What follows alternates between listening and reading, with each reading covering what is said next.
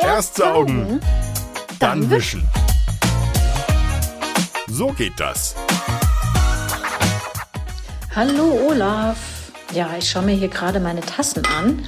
Ähm, ich habe die aus dem Geschirrspüler, die ist nicht sauber. Da ist immer noch so ein Kaffeerand dran. Weißt du, das ist so. In letzter Zeit hatte ich echt richtig viel zu tun und dann blieb die Tasse auch mal länger auf dem Schreibtisch im Büro stehen. Ich habe die nicht gleich mit runtergenommen in die Küche und naja, jetzt ist da so ein unansehnlicher Rand. Ausgerechnet in meiner Lieblingstasse. Ja, da steht auch Lieblingsmensch drauf. Ja, Olaf, was mache ich jetzt damit? Wie kriege ich das wieder sauber? Hallo Judith und herzlich willkommen all unsere Hörerinnen und Hörer von Erst saugen, dann wischen. Judith, höre ich da einen aggressiven Unterton hinten raus? Das wieder sauber. Judith, du bringst hier so ganz, ganz schwierige Schwingungen mit rein. Da kann ich jetzt gar nicht so mit um. Pass auf, pass auf. Erstmal runterkommen. Dafür lade ich dich, Judith, jetzt ein und alle anderen, die vielleicht auch gerade nicht so locker rüberkommen, wie sie könnten, wenn sie nur wollten, wenn sie täten, was sie müssten, auf eine Reise der Entspannung. All die negative Energie kommt jetzt raus. Alle mal mitmachen. Sehr schön. Ja, gebt mir ein. Ja. Ja, das ist gut. Das ist gut. Okay.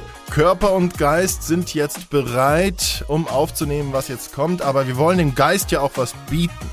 Und deswegen erstmal Tassenlyrik.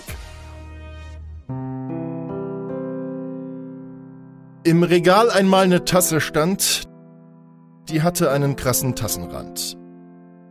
Drum flog die Tasse an die Wand.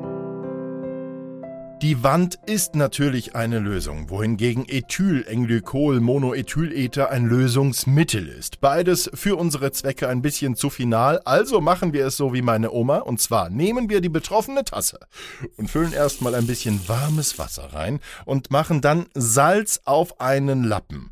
Und mit diesem Salzlappen, Salzlappen gibt bei Scrabble übrigens 20 Punkte, rubbeln wir durch die Tasse, das löst die Verbindungen. Vielen Dank fürs Zuhören, wir sind fertig. Nein!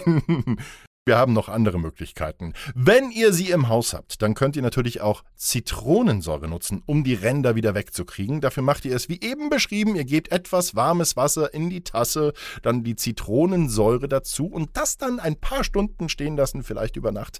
Und später könnt ihr die Verfärbungen ganz einfach mit einem Lappen entfernen. Ein echtes Wundermittel für Kaffee- oder Teeränder ist auch Natron.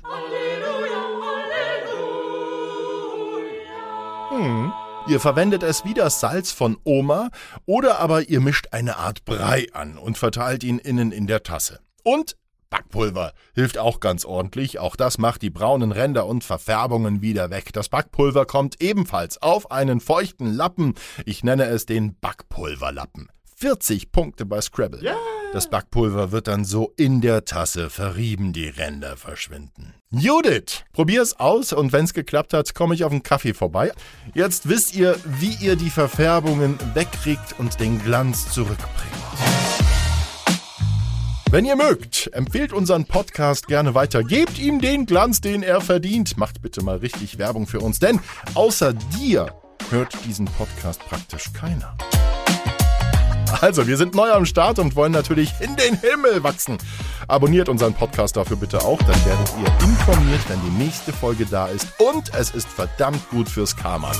Wenn ihr richtig mega gut drauf seid, schreibt ihr auch eine Rezension, eine gute natürlich. Wer eine schlechte Rezension schreibt, wir wissen, wo dein Haus wohnt. Lieben Dank und bis ganz bald, euer Olaf. Erst saugen, dann wischen.